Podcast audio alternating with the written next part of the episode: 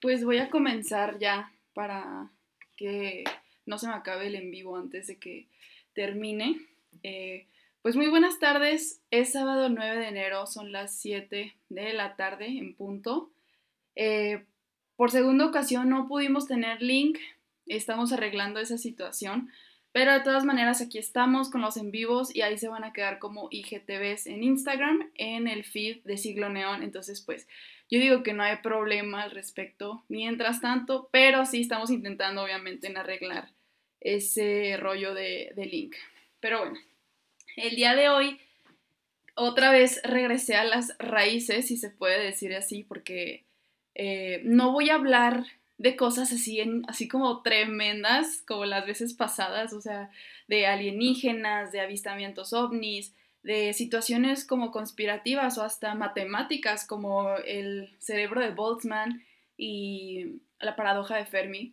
Creo que eh, fue bueno salirnos un poco de la zona de confort y tuve buena respuesta, o sea, a la gente le gustó, pero uno siempre regresa donde fue feliz, ¿no? Entonces, eh, pues yo creo que, claro que esos temas me hacían feliz, o sea, me hacen feliz todavía porque por algo hablé de ellos y por algo quise compartírselos, pero ahorita pues yo creo que es tiempo de canalizarnos un poco de nuevo a lo que es la historia de México. Extrañaba mucho hablar de la historia de México, la verdad, o sea, yo creo que eh, pues así inició realmente este segmento de historia, que según esto era un segmento, pero ya ha durado como ocho meses, entonces, eh, pues así fue el objetivo, ¿no? Hablar de la historia de México, hacer conciencia sobre eh, una versión, pues, que busca ser atinada, que busca ser correcta o que busca pues humanizar también a las personas involucradas.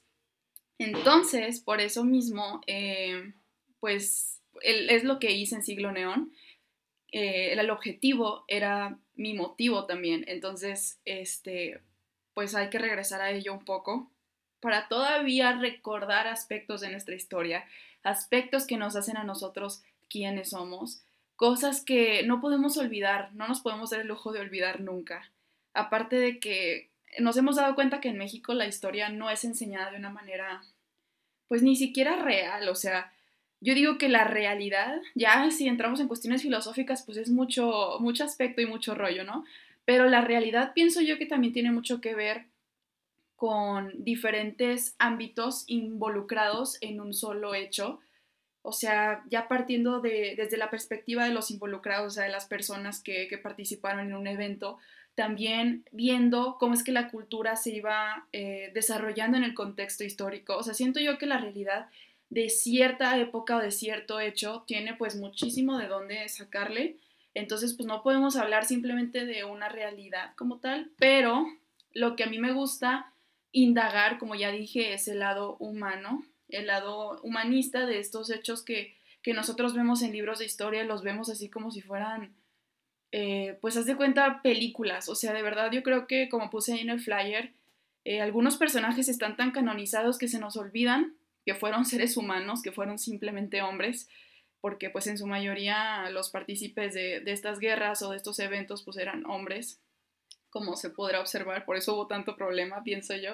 Pero bueno, este, pues sí, es, ese hecho, ¿no? Que a mí me gusta que, que veamos lo que no hemos visto durante toda nuestra vida en primaria, en secundaria, o sea, que hemos tenido el lujo de tener esa educación, pues de todas maneras no ha sido completa porque nos han enseñado que en este país hubo héroes y villanos y eso nunca va a ser cierto. O sea, lo que siempre he dicho en este segmento histórico es que siempre hay tonos de grises, o sea, no podemos ni siquiera decir que a una persona eh, ya se le puede atribuir como el bien o como el mal. O sea, simplemente es imposible. Y eso me gusta que lo indaguemos aquí, que veamos las experiencias de estos personajes que los hacen a ellos ser unas, o sea, unos seres humanos, pues. Todos tenemos momentos difíciles, momentos felices, eh, tenemos logros, tenemos fracasos. Es lo que nos hace a nosotros seres humanos. Y es evidente que estas personas también tienen ese tipo de historias de todo tipo, o sea, de, fracasos, de buenas cosas, de amores, desamores, etcétera, como cualquier ser humano que existe. Entonces, pienso yo que ver la historia de esa manera, pues podemos comprender más el núcleo de nuestra pues de nuestra estructura realmente en este país. Entonces, por eso me gusta compartir así los hechos históricos. Bien, pues eh, ya he platicado muchísimas veces de la Revolución Mexicana.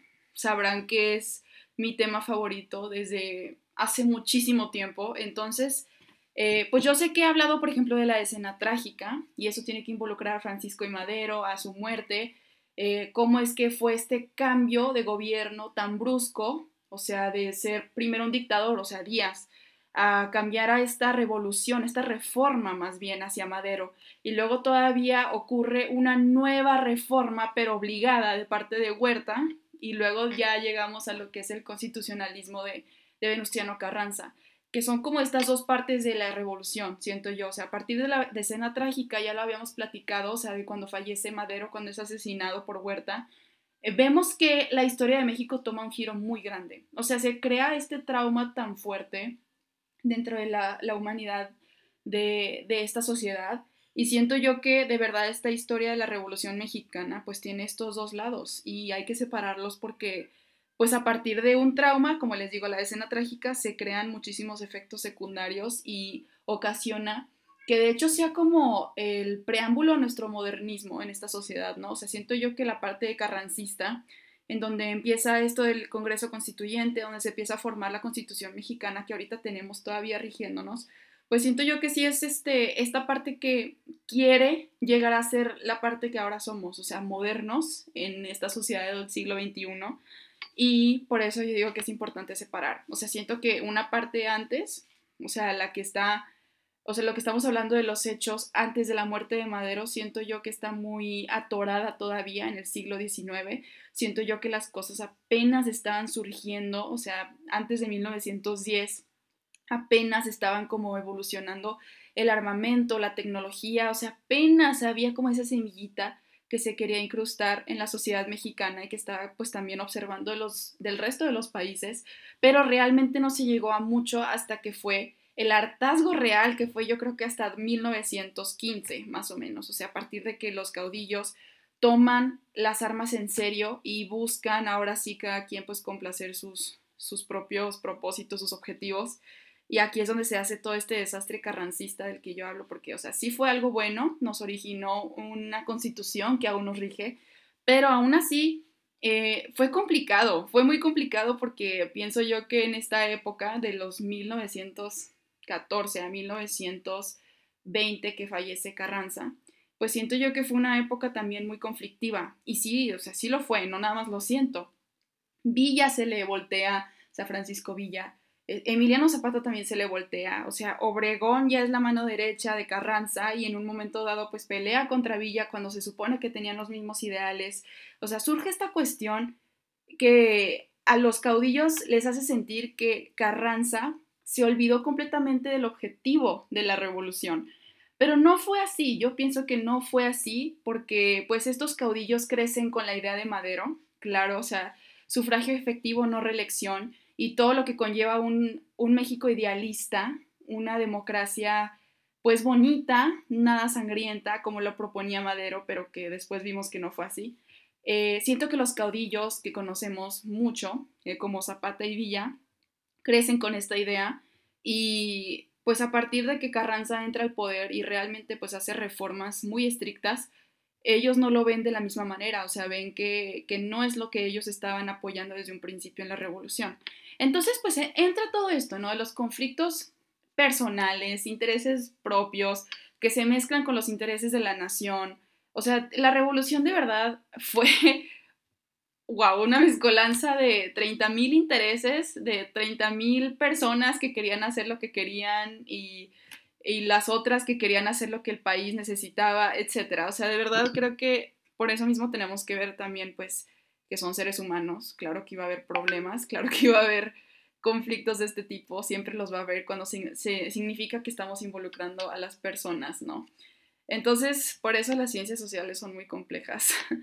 muy bien, entonces, bueno, ya les dije, ya estuve viendo que pues sí les he hablado bastante de la revolución en diferentes ocasiones, pero eh, pues en esta ocasión los libros que yo he estado leyendo eh, que son relacionados a este tema, pues como que están tomando un enfoque muy filosófico. Siento yo que, o sea, los tomé y sí fueron, eh, o sea, los empecé a leer y dije, esta es una perspectiva que yo nunca había visto de la revolución, o tal vez no tan profunda, pero uno de esos libros es Una muerte sencilla, justa, eterna, de Jorge Aguilar Mora, y eh, haz de cuenta que, pues como lo dice su nombre, realmente él lo que le interesa es relacionar algunos hechos de su vida o de México, o sea, la vida de México, de su historia desde que él nace hasta que, o sea, la actualidad y relacionarlo, relacionarlo con algunos eventos de la revolución, pero al mismo tiempo pues se acuerda de, pues él, él estudió literatura, el autor, entonces habla de la filosofía, de, de Nietzsche, o sea, de personajes muy famosos e icónicos de la filosofía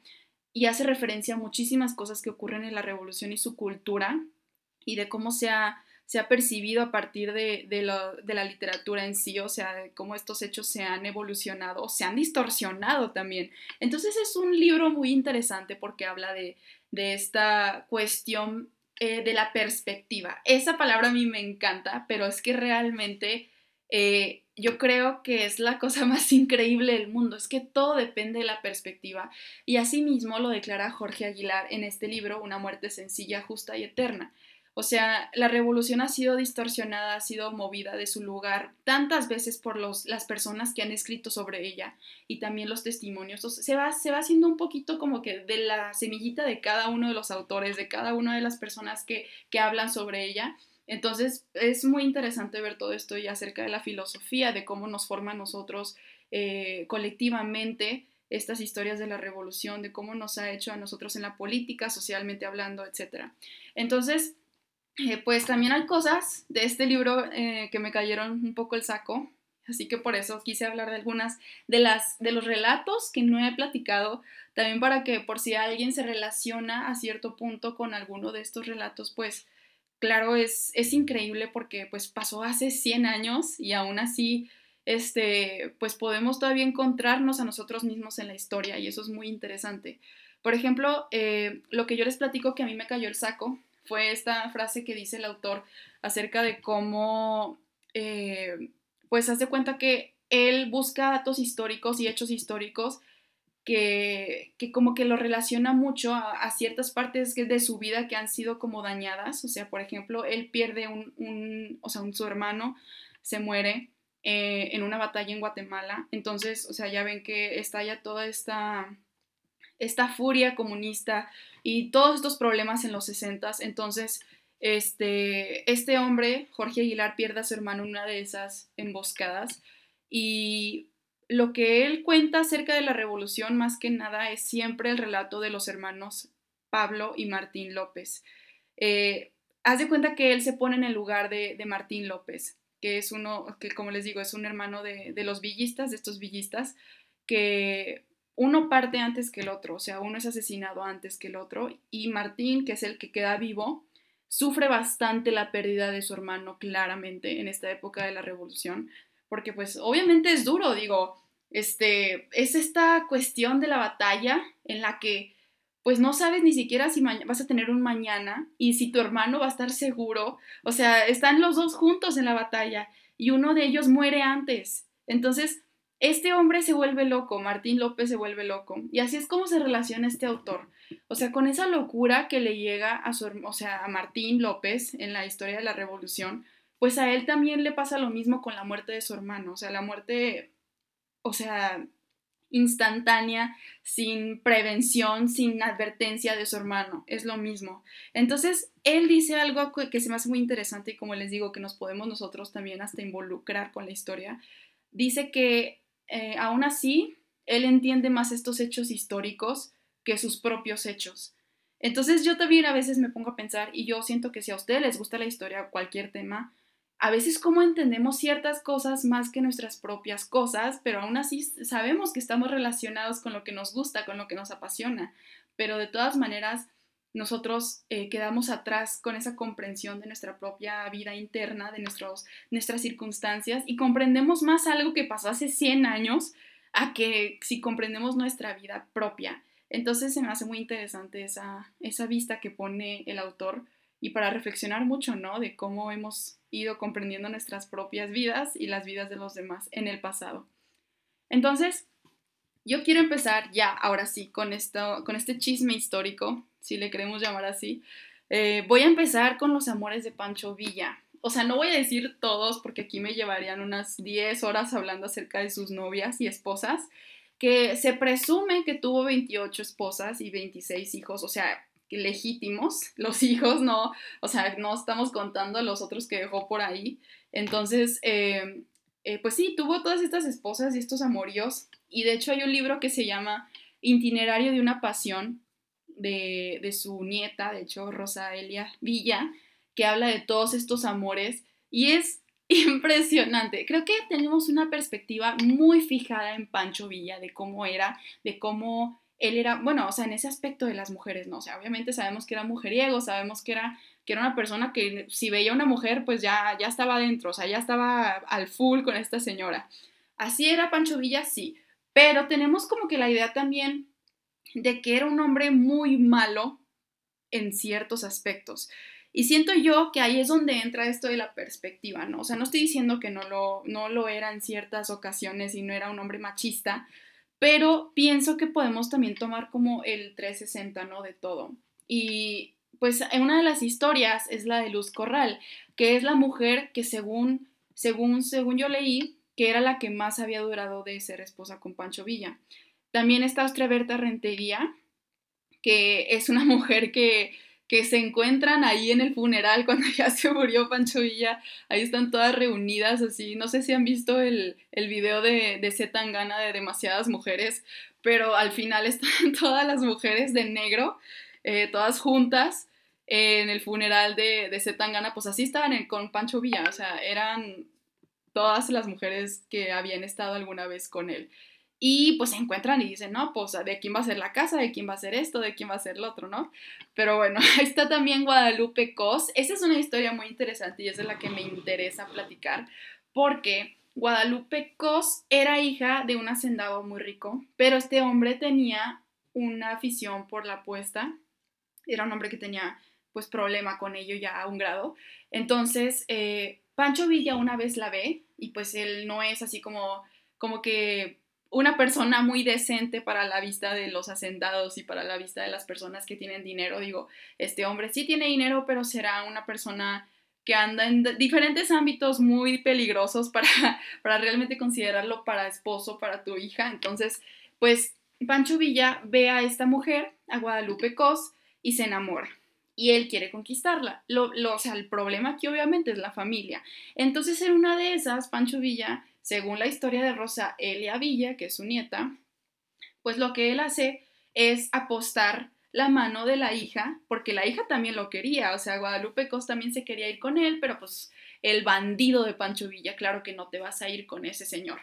Entonces lo que él hace es apostar esa mano de la hija del señor Cos, y pues ya ven, como les digo, este hombre tenía ya problemas de, eso de apostar, era adicto a ello, entonces pues realmente acepta el papá de Guadalupe Cos y ahí está la mano en juego. Entonces Pancho Villa le ofrece que si él gana, o sea, si Pancho gana, pues se lleva la mano de la hija de, de este señor Cos. Pero si pierde, pues le va a pagar las deudas y aparte pues no se lleva a la hija, o sea, le paga las deudas al señor, el señor Cos, ¿no? Porque pues es apostador y tiene deudas de todas maneras. Así que, aunque sea rico. Entonces lo que hace, pues ya, está la apuesta ahí en la mesa y gana Francisco Villa. Pues era buen jugador. Eh, o sea, es lo raro, ¿no? Bueno en el juego y bueno en el amor, eso, eso ahí cuando procede, ¿ok? Nada más con Pancho Villa. Pero bueno, el hecho es que sí, gana la apuesta y ahora sí se pueden casar. ¿Y saben lo que hace la mamá de esta mujer de Guadalupe Cos? Lo que hace es que cuando se entera que la hija ya se fue con el bandido de Francisco Villa, agarra todas las reliquias, así cosas que tiene caras en su casa y aparte imágenes religiosas que tiene en la casa, las avienta a una pila atrás en el jardín y las incendia todas, pidiéndole a Dios perdón por lo que ha hecho su hija porque aparte ella estaba embarazada de Francisco Villa. Entonces, de hecho se llama Octavio, el hijo, por si ahí querían saber, ¿no?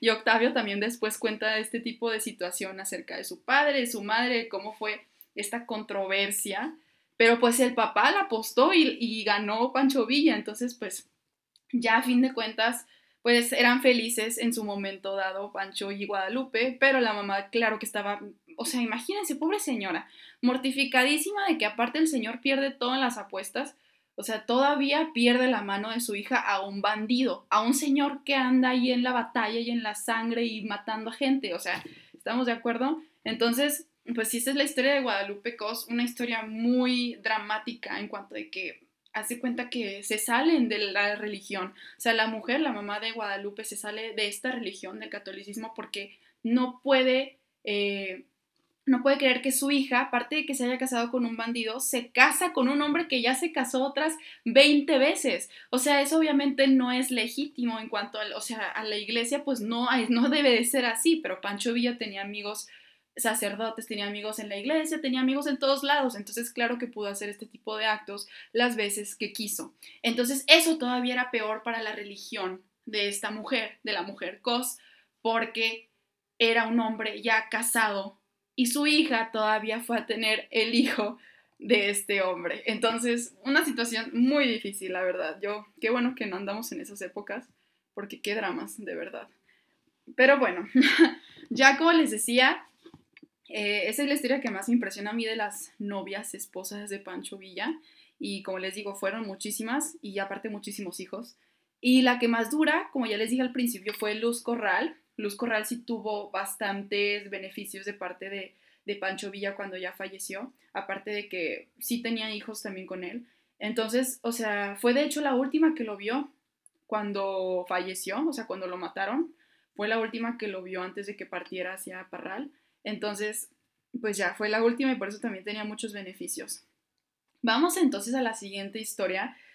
ya no es tan, tan así de chismes de amoríos, pero eh, es una cosa como hasta mítica, pienso yo. Pues sí es, porque en México así somos, ¿no? México mágico, que creemos cosas que o sea, yo creo que nadie en el mundo va a creerse más que nosotros por esta cuestión religiosa, por esta cuestión de, del miticismo que tanto traemos inculcado ya en nosotros. Siento yo que hemos hasta creado de más, o sea, un, un escenario tan enorme, tan increíble que, que siento que ya es como muy propio de nosotros.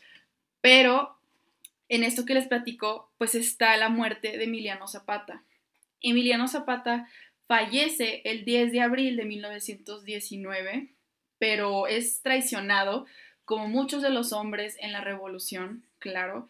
Entonces, eh, este hombre iba de camino a Chinameca, que es este, este lugar cerca de donde, donde él nació, de hecho, en Morelos. Así que, o sea, es una hasta es una cosa muy irónica que lo ven así ahí en esas tierras, o sea, de cómo estuvo tan cerca del lugar en donde nació y todavía ahí fue donde lo asesinan, pero aparte lo traicionaron. Haz de cuenta, aquí les va la historia.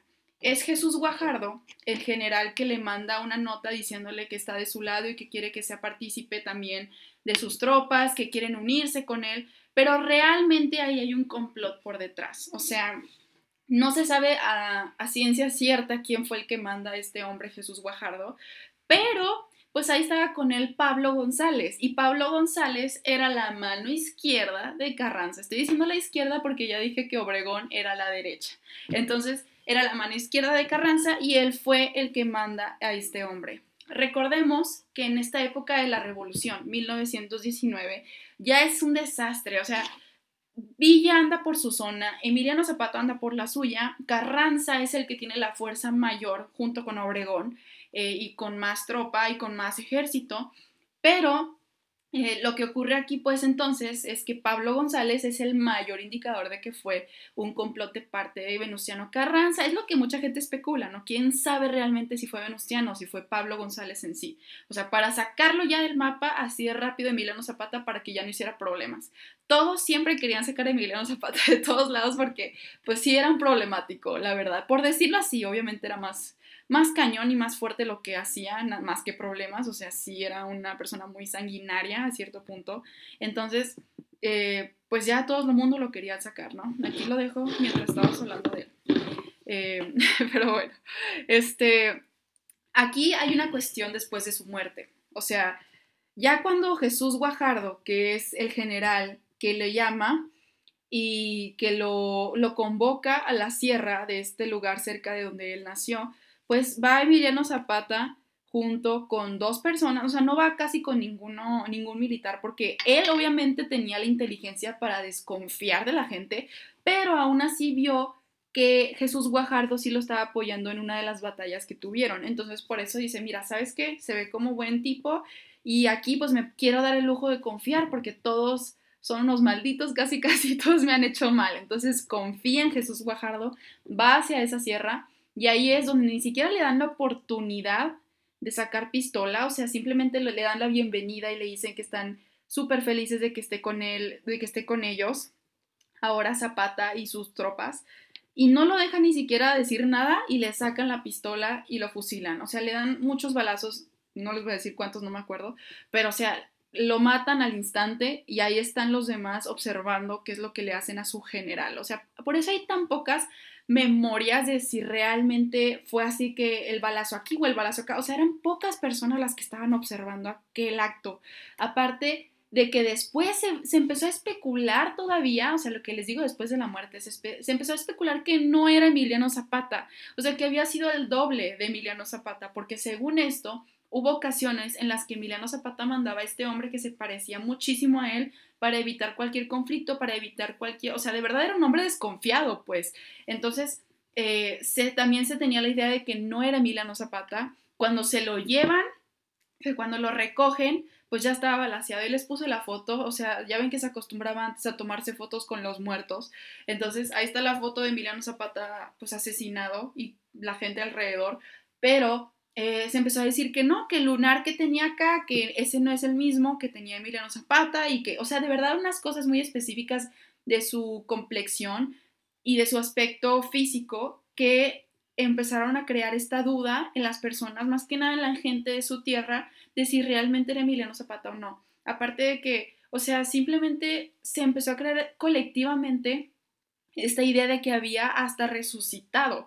O sea, si sí era Emiliano Zapata, ya tenían hasta la idea de que había resucitado. O sea, eran estas dos cuestiones que estaba en la memoria colectiva de estas personas, de esta gente que eran las, o sea, los zapatistas, los que estaban de su lado, las tropas, y los de su tierra, de Morelos. Entonces, todos estaban o divididos aquí. O no era Emiliano Zapata, o dos había resucitado. ¿Por qué? Porque hay muchísimos, bueno, no muchísimos, hay algunos testimonios de cómo eh, estas personas, estos campesinos, estas, o sea, estos hombres que vivían cerca de donde había nacido, donde se murió, eh, empezaban a ver a Emiliano Zapata en los sueños y lo veían cabalgando en su caballo. Lo veían así como si fuera ya resucitado, como si hubiera regresado. Entonces, hay varias personas que tienen estos sueños y eso lo leí en el libro de un libro de Emiliano Zapata, una biografía de cómo es que se recopila esta información acerca de la poca credibilidad que tiene la muerte de Emiliano Zapata en ese punto, de cuando pasa. Pero pienso yo que también tiene mucho que ver con esto de que, eh, pues no se quería, era como una negación.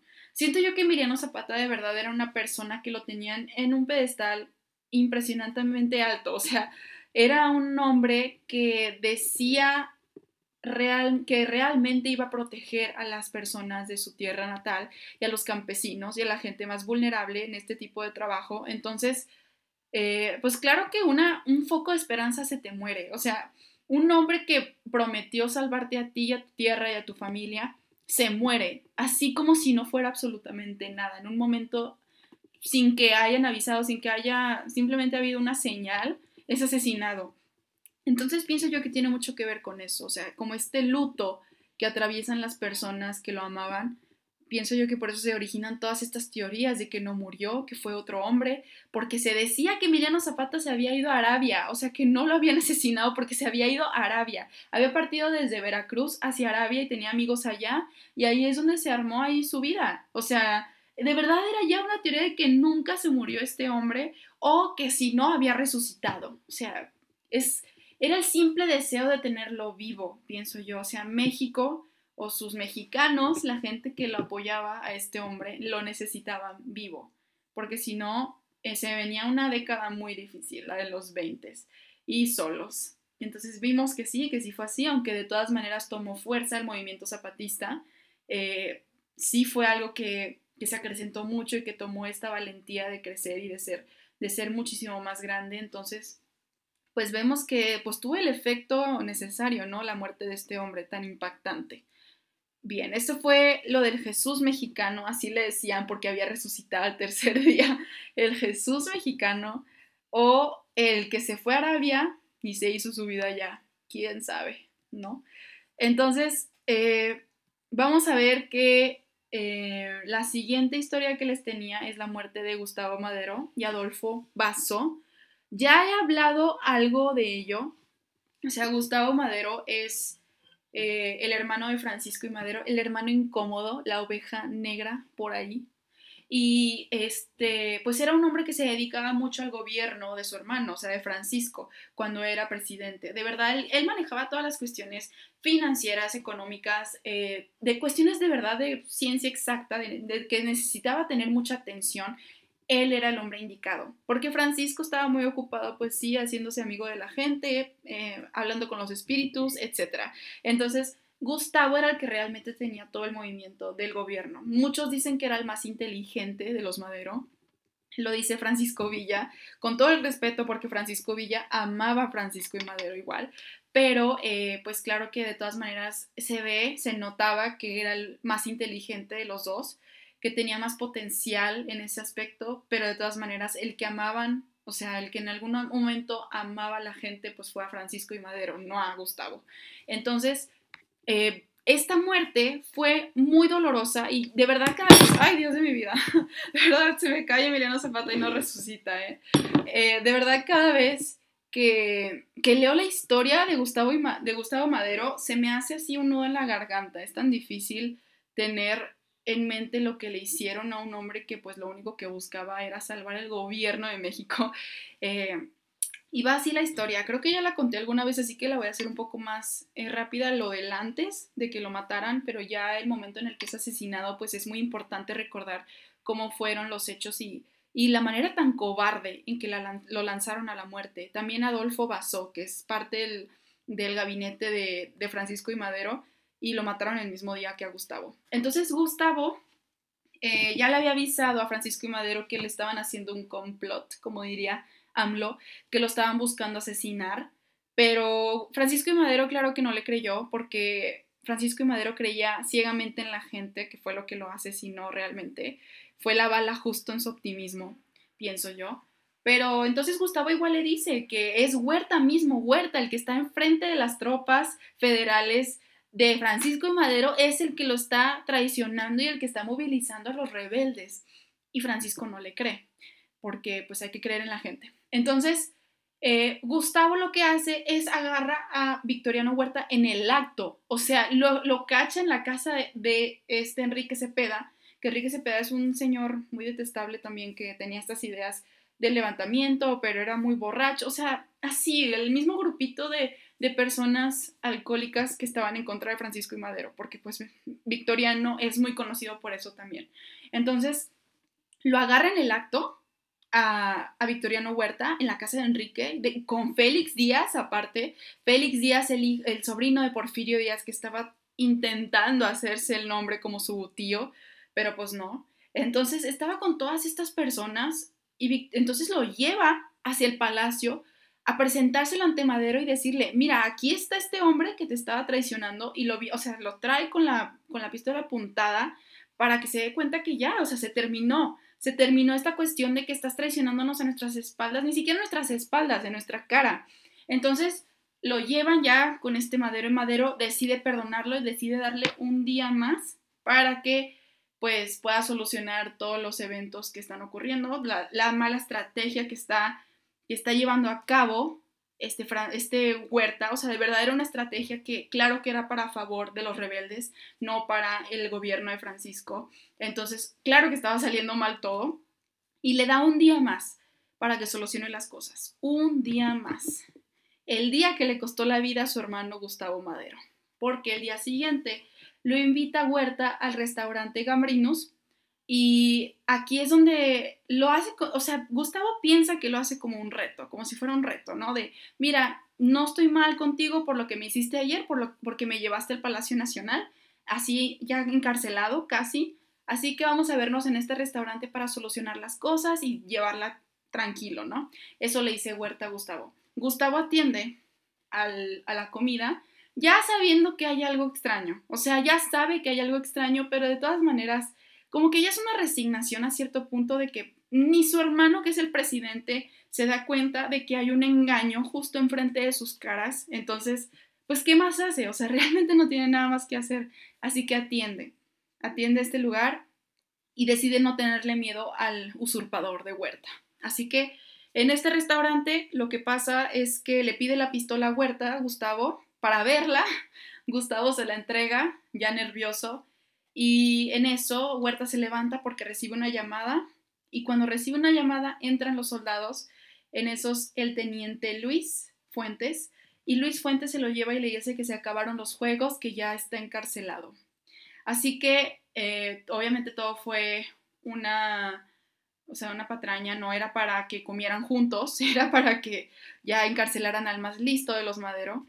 Así que se lo meten al closet a Gustavo, los dejan ahí unas seis horas en el closet del restaurante y luego ya se lo llevan a una oficina de, de estas en donde estaban haciendo sus estrategias. Ahí estaba hasta el pizarrón de cómo se estaban movilizando los rebeldes, o sea, y era parte del plan de Huerta, de Díaz, o sea, de todos, como Gustavo alguna vez ya lo había dicho y lo había sentido. Entonces ve todo esto y ahí está Adolfo Basó, que fue quien le dijo que Huerta estaba planeando matarlo. O sea, le dio así ese comentario como que se me hace que Huerta va a intentar asesinarte o va a intentar hacer algo en contra de ustedes, ¿no?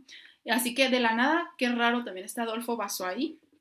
Y Adolfo Basó, pues se queda ahí viendo cuando a Gustavo, pues escuchan, o sea, los que están ahí, los generales que están ahí, que es Mondragón, que es este este Díaz también, Félix Díaz, o sea, están escuchando los soldados, a los soldados del colegio de aspirantes, o sea, unos niños de 17 y 18 años que están gritando por Gustavo Madero, que lo llamaban ojo parado porque tenía un ojo un ojo de cristal. Entonces le están llamando y están todos borrachos. O sea, estos soldados están todos borrachos. Lo llaman para que, porque lo quieren matar, o sea, le quieren hacer de todo. Están o no, no, no olvidemos esto, están borrachos estos soldados, estos aspirantes, y entonces los generales lo que hacen es llevarlo hacia abajo con estos niños que quieren hacerle daño y que están en estado beodo, ¿no? Entonces eh, lo llevan y Gustavo Madero sufre una de las muertes más cobardes y más terribles, pienso yo, de esta revolución mexicana, de esta época tan sanguinaria, eh, aparte de los demás, los demás soldados que también mueren en batalla, pienso yo que Gustavo Madero pues ni siquiera alguna vez se lo pudo haber imaginado, ni Francisco, de cómo iban a asesinarlo de una manera tan cobarde. Imaginemos este escenario donde están todos estos chavos de 18, 17 años, eh, borrachos otra vez, y traen botellas y las rompen y le empiezan a encajar estas botellas y traen dagas, o sea, le empiezan a hacer de todo, lo desfiguran a este hombre aparte de que le hacen otras cosas humillantes, o sea, con sus partes del cuerpo, o sea, de verdad, una muerte terrible que yo creo que Francisco y Madero eh, todavía en el cielo no se le va a poder perdonar que dejó que esto ocurriera.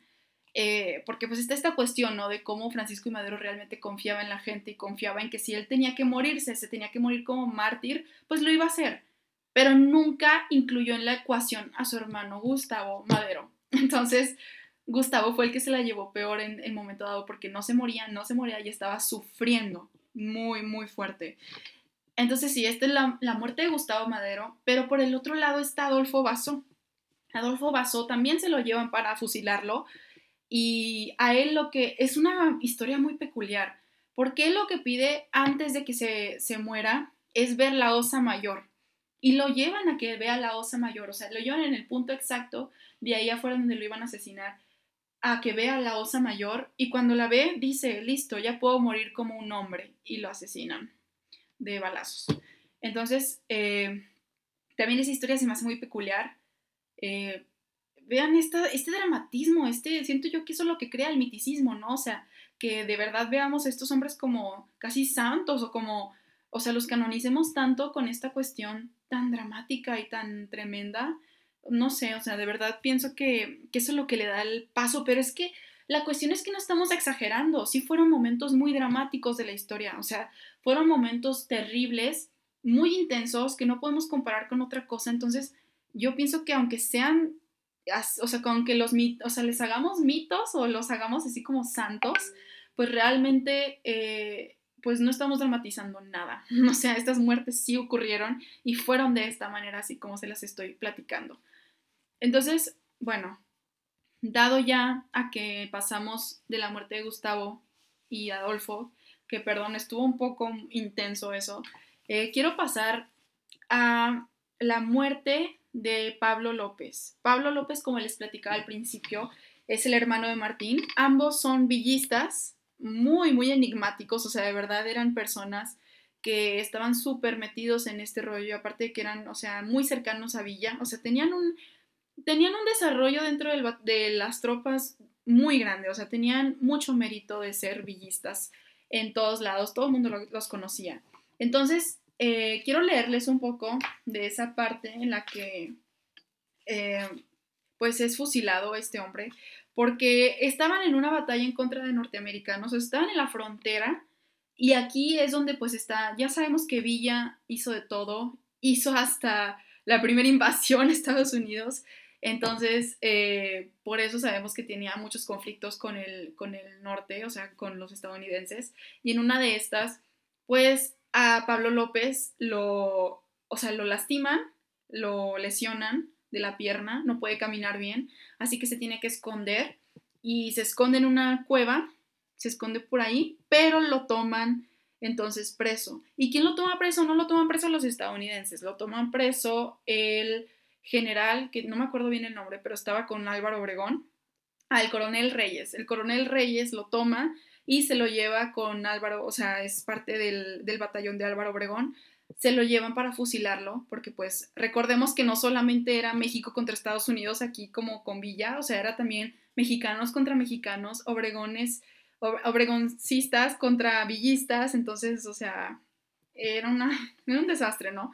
Entonces a Pablo López se lo llevan para fusilarlo y pues él ya está lastimado de todas maneras. Y lo que ocurre en, esta, en este escenario de su muerte es tan dramático otra vez, pero es que es una cosa que, que yo pienso que debemos de tener así como en mente que, que la valentía o la hombría, la virilidad que tenían estas personas en la revolución y en todas las guerras realmente, pero más que nada siento que en esta época del siglo XX era, era una cuestión de mantener al frente, o sea, siempre había que tener por encima esa valentía, esa fuerza, para demostrar que no éramos, o sea, que no eran débiles o que, o sea, ¿saben? Entonces, eh, otra vez dije, fuéramos como si yo hubiera estado ahí, qué onda, no, em, gracias a Dios no sube. Pero entonces, eh, veamos después que, que ya lo tienen ahí, el plan pues es simplemente el balazo, ¿no? Fusilarlo ya, a fin de cuentas. Cuando ya está a punto de ser asesinado, lo que pide él, o sea, su, único, su, única petición, o sea, les dije que lo iba a leer, pero no, la verdad es que les voy a platicar así nomás porque eh, le da más drama, ¿no? Pero, este, hace cuenta que cuando ya lo van a asesinar, lo que hace él es pedir que le den un vaso de agua eh, y le pone una agua mineral y le pone una piedra y es lo único que hace, o sea, simplemente se la toma el agua y deja ahí la piedra. O sea, nadie se explica por qué, nadie entiende cuál fue la razón. Pero aquí entonces vamos a que después de ello ya está listo Pablo para que lo asesinen. O sea, él está puesto y digno para que lo maten si es que, como lo dijo en la cueva, solo si son mexicanos me entrego, pero si son norteamericanos, peleo hasta morir. Entonces, en esta misma situación de cuando ya está en el paredón de fusilamiento, pues él se da cuenta que en el público hay un norteamericano. Y él así a garras y a gritos les pide que lo saquen, o sea, es la petición así más fuerte que tiene de, antes de morir, o sea, que no haya ningún norteamericano cerca, o sea, dicen, saquen a ese gringo, le dice así, y, y así es la, o sea, la única forma en la que no se va a crear un mitin ahí, porque obviamente que no era el único que detestaba a los norteamericanos, o sea, había gente ahí en el mitin, o sea, de parte, si eran Obregón, o sea, de, de, parte de Obregón, pues también odiaban a los americanos, o sea, había mucha gente que odiaba a los americanos, no solo él. Entonces se dieron cuenta que si no sacaban a este hombre norteamericano, se iba a crear ahí el mitin y no iban a poder asesinar a Pablo, entonces lo sacan. Y ya, quedamos puros mexicanos y ahora sí, lo matamos. Eh, lo que pasa después es que recordemos que Martín, su hermano, sigue vivo. Martín hace cuenta que pierde la cabeza, o sea, Martín tiene un episodio muy fuerte, casi de locura, o sea, de, de sentimientos depresivos después de que esto ocurre, pero pues él está consciente de que su hermano murió como un villista debe hacerlo, o sea, entre comillas lo digo, ¿no? Porque pues es, o sea, es una locura pensar que que esa es la muerte digna para un villista, o sea, aunque sí entiendo cómo, o sea, sí entiendo que esta cuestión de los norteamericanos pues era una cosa muy fuerte y que, que, fue muy grato que él no haya muerto en frente de norteamericanos y a manos de norteamericanos. Pero bueno, la cuestión es que Martín López, su hermano, está pues profundamente resentido y adolorido. Entonces hace cuenta que lo ven en las calles de Chihuahua lo ven así borracho con la foto de su hermano diciendo que ese es su hermano y que murió como un villista debe de morir y así va a morir él. Entonces es, wow, o sea, un momento muy trágico, claro, para, para la historia de, de esta persona que pues se le rompe la fraternidad en ese momento porque le quitan a su mitad, o sea, le quitan a la persona que también entraba a las batallas junto a él, ¿saben?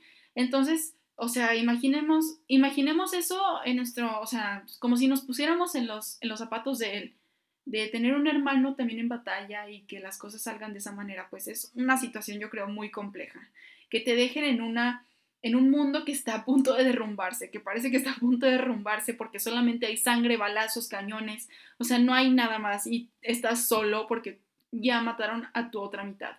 Entonces, eh, pues esta historia de Martín y, Pablo se me hace súper interesante, se me hace muy fuerte porque yo creo que no fueron, no sé, estoy segura que no fueron los únicos hermanos que atravesaron por esto, familias que atravesaron por ello. Y Martín, de hecho, sí muere de la misma, casi de la misma manera, o sea, años después muere casi de la misma manera. Y él siempre tuvo en mente que él no podía morir diferente a su hermano, o sea, él tenía que morir también como un villista sabe morir o sea, con valentía y a manos de mexicanos, o sea, peleando hasta el final. Entonces, eh, pues, wow, la verdad, no, no tengo palabras para ese relato ya, porque sí es, como ya les dije, es algo muy fuerte. Yo creo que ponerse en el lugar de ellos está muy difícil. Y bueno, ahí están los hermanos López, por si querían conocer esa historia de la revolución. También les digo, el, el autor del libro que les mencionaba al principio, de una muerte sencilla, justa y eterna, pues se relaciona mucho en cuestión personal. Y eso es lo que me gusta, o sea, que nos podamos relacionar en ciertos momentos históricos o ciertas situaciones que han pasado en nuestra historia o del mundo, de México, que nos podamos encontrar ahí. Ese es, ese es el objetivo, siento yo, que nos encontremos ahí y podamos salir adelante con ello, o sea, que podamos realmente saber que esto es un ciclo y que nuestra vida es parte de un todo o sea, de una historia, de, algo más complejo, entonces siento yo que eso te ayuda mucho como, como a no sentir que estás solo, o sea, que puedes continuar y que puedes salir adelante. Entonces, pues sí, por eso les decía, esa frase que, que propone Jorge Aguilar, de que a veces él entiende mejor los hechos históricos que los propios suyos, pues es que sí es bastante ensordecedora, ¿no? Porque sí tiene mucho sentido que, que eso ocurra, o sea, que te reflejes en la historia o que te reflejes en los personajes, que son seres humanos, igual que nosotros. Entonces, pues bueno, em, yo creo que este es, eh, ok, les iba a platicar de varias cosas todavía, pero se me hace que lo vamos a dejar para una segunda parte. Voy a hablar mejor del desastre constitucionalista. Eh, pienso yo que eso es muy importante. Eh, lo, que, lo, otro que les iba a hablar era el arte en la vida cotidiana, de cómo surge este fulgor del cine, que recuerden que el cine fue antes que la televisión.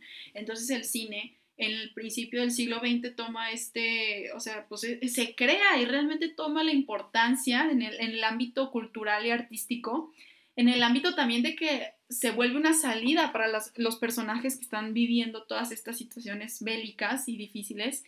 Entonces, eh, también los libros empiezan a tomar una perspectiva tan diferente. Es lo que de hecho analizan en este libro que les platicaba y en este libro de constitucionalistas que se llama Los, México, los mexicanos y el México del constituyente, que habla sobre la cultura también y se mencionan los mismos libros en, ambos, en ambas obras, o sea, se mencionan eh, los de abajo, de, o sea, de, de, Mario Anzuela, si no me equivoco, Mariano Anzuela, se mencionan así libros acerca de la mujer y del erotismo como eran las, o sea, Santa, eh, también Salamandra, sí, Salamandra, entonces, o sea, toda esta cultura que empieza a formarse a partir del México constituyente, que aparte del cine, que ya empezó desde mucho antes, de hecho desde que Porfirio Díaz estaba en el poder empezó esto del cine, y, o sea, es un aparato del cinematógrafo que empezó a hacer esta evolución de lo que ahora conocemos como el cine realmente.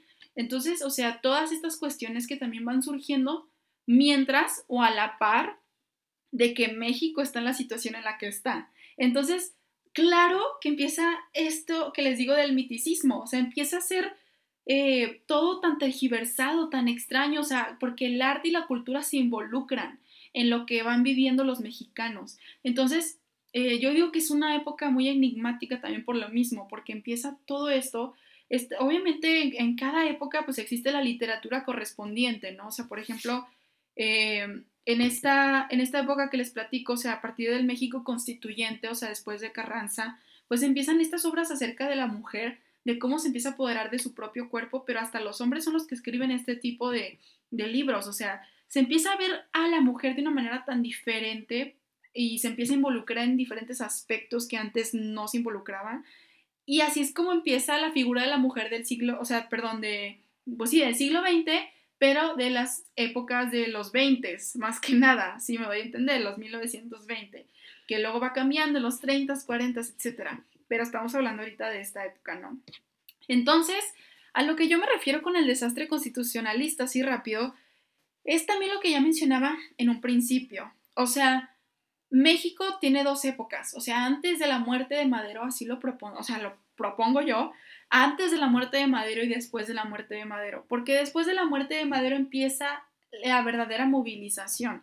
Antes de ella empieza como la idea, o sea, de verdad este fulgor ideal, pero después de Carranza y de que se empieza a pensar en una reforma verdadera como la de la Constitución de 1917, las cosas toman un giro bastante grande. O sea, ¿por qué? Porque ya no se trata solamente de habladurías, o sea, estamos, estamos ahora sí teniendo en cuenta qué es lo que, o sea, de dónde va la revolución, ¿Qué, se va, qué, qué va a significar la revolución en los libros de la historia, ¿no? La revolución mexicana. ¿Por qué a dónde vamos con esta constitución, con estas ideas nuevas acerca de las leyes, de cómo nos vamos a regir como sociedad y como gobierno en México. Entonces pienso yo que por eso son tan diferentes. Pero pues recordemos que en, el, o sea, en la parte constituyente, o sea, donde surge el ejército constitucionalista, ahora lo voy a poner aquí, ya que ya dejamos de hablar de Emiliano Zapata, este, en el ejército constitucionalista, pues como ya les dije, los bandos se voltean. O sea, ¿cómo está eso? Pues que al principio todos queríamos vengar la muerte de Madero, ¿no? Todos estamos juntos para vengar la muerte de Madero, porque él era el apóstol de la democracia. O sea, lo que se buscaba desde un inicio era la democracia en México. Entonces, eh, entra eh, este hombre, Venustiano Carranza, entra para quitar a Huerta del poder y para formar este ejército constitucionalista, que ahora sí busca un objetivo muy, muy directo, que es pues obviamente la constitución y reformar. Entonces, aquí es donde se, se dispersan un poco los objetivos de los caudillos.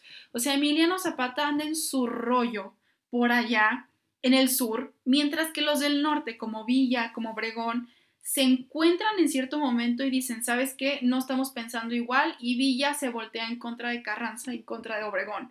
Entonces, o sea, es una cuestión de facciones ya tan dispersa, tan distanciada, que siento que fue una época demasiado difícil y muy sangrienta, pienso yo también, porque siento que ese no era el objetivo en un inicio, pero con estas personas tan fuertes en el mando, siento que ese fue el efecto inherente. Como decía de hecho Pablo González, de cómo es que él siendo la mano izquierda de Carranza y eh, Obregón siendo la mano derecha, cómo es que entre ellos dos no se llevaban bien y se voltearon también.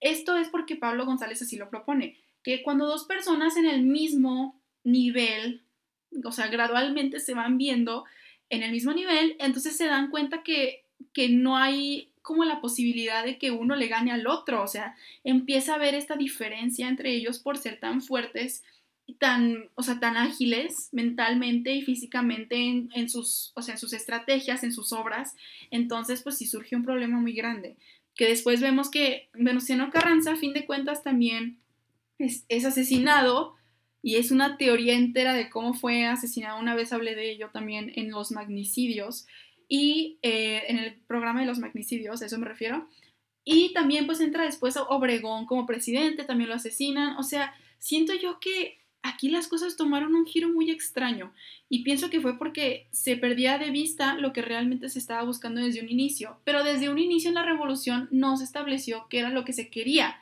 O sea, a fin de cuentas, ok, la democracia, pero luego qué? O sea, saben, es como, como lo que yo les decía en el, en el episodio de Francisco y Madero, que la gente, los adversarios de Madero creían que México era como un tigre para meter en una jaula, o sea, la jaula siendo la democracia. Entonces, ¿cómo vas a acostumbrar a una sociedad que practique la ley, que practique la democracia, si es que ha estado acostumbrada tanto tiempo a estos cambios de gobierno, a, estos, a estas volatilidades dentro de su, su núcleo? O sea, también hablando del siglo XIX, ¿no? O sea, aparte de que de Porfirio Díaz estamos hablando de que el centralismo, que el federalismo, ay no, que siempre no, que queremos ser liberales, que queremos ser conservadores, o sea, un desastre que llega hasta la revolución y un hombre llamado Francisco y Madero simplemente quiere reformar, pero así, rápido, que las cosas se hagan como se tienen que hacer y la gente está lista para la democracia.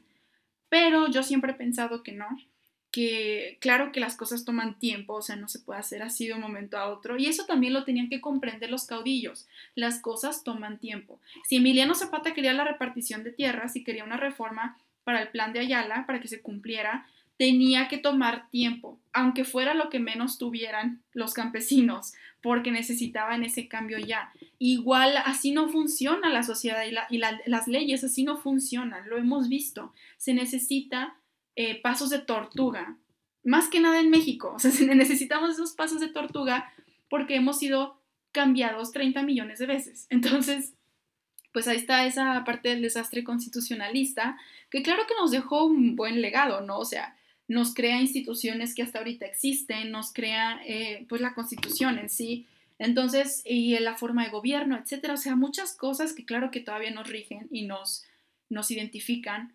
pero eh, sí hay que tener en cuenta que, pienso yo que desde un principio había un como un camino medio rocoso. O sea, no se definió nada y por eso hay un desastre constitucionalista entre caudillos, entre poderes, todos con ese, con ese afán y con ese, esa cultura que se creció tanto de del que quiere poder, o sea, más bien el que tiene poder es el único que puede avanzar, es el único que puede tener las cosas que desea. Entonces, así fue desde un inicio y así es como los revolucionarios lo veían y los caudillos y la gente como Venustiano Carranza o, los que llegaban al poder, simplemente, ¿no? Entonces, pues sí. Les digo, tengo que hablarles de muchas cosas más y yo siento que yo de verdad yo sabía que este iba a ser parte 1 y después voy a hacer otra parte 2. Yo creo que en varias ocasiones voy a estar haciendo eso. Me gusta esto de contar relatos o historias acerca de ciertas épocas, o sea, no nada más de la revolución, ya saben que amo la revolución, pero también me gustaría hablar de la independencia de ciertas historias o cosas así curiosas que no se saben así, así en los libros de historia ya están puestas, pues no, no son cosas tan importantes a cierto punto, pero que existen y pues para mí sí son importantes porque pues crean todo un contexto, ¿no? O sea, no nos quedamos con el simple hecho objetivo que nos dicen en el libro de historia de que, ah, sí, Madero se levantó en contra de Díaz y ya es todo. O sea, vemos que hay personajes extra, vemos que hay eventos que forman un todo, entonces hay que hablar de ellas también, así que yo siento que estaría muy bueno hacer eso cada, cierto tiempo. Y díganme si les gustó, y ahí, o sea, de verdad díganme, y si me volví muy loca con estos temas, ya saben que aquí me apasiono con mis compas, los revolucionarios, pero pues está bien, es lo que nos gusta. Y bien, muchísimas gracias por escucharme. Nos escucharemos entonces el siguiente sábado. Ojalá ya haya link. Si no, igual pues vamos a estar aquí por medio de Instagram. Y muchas gracias. Entonces nos escuchamos ese día.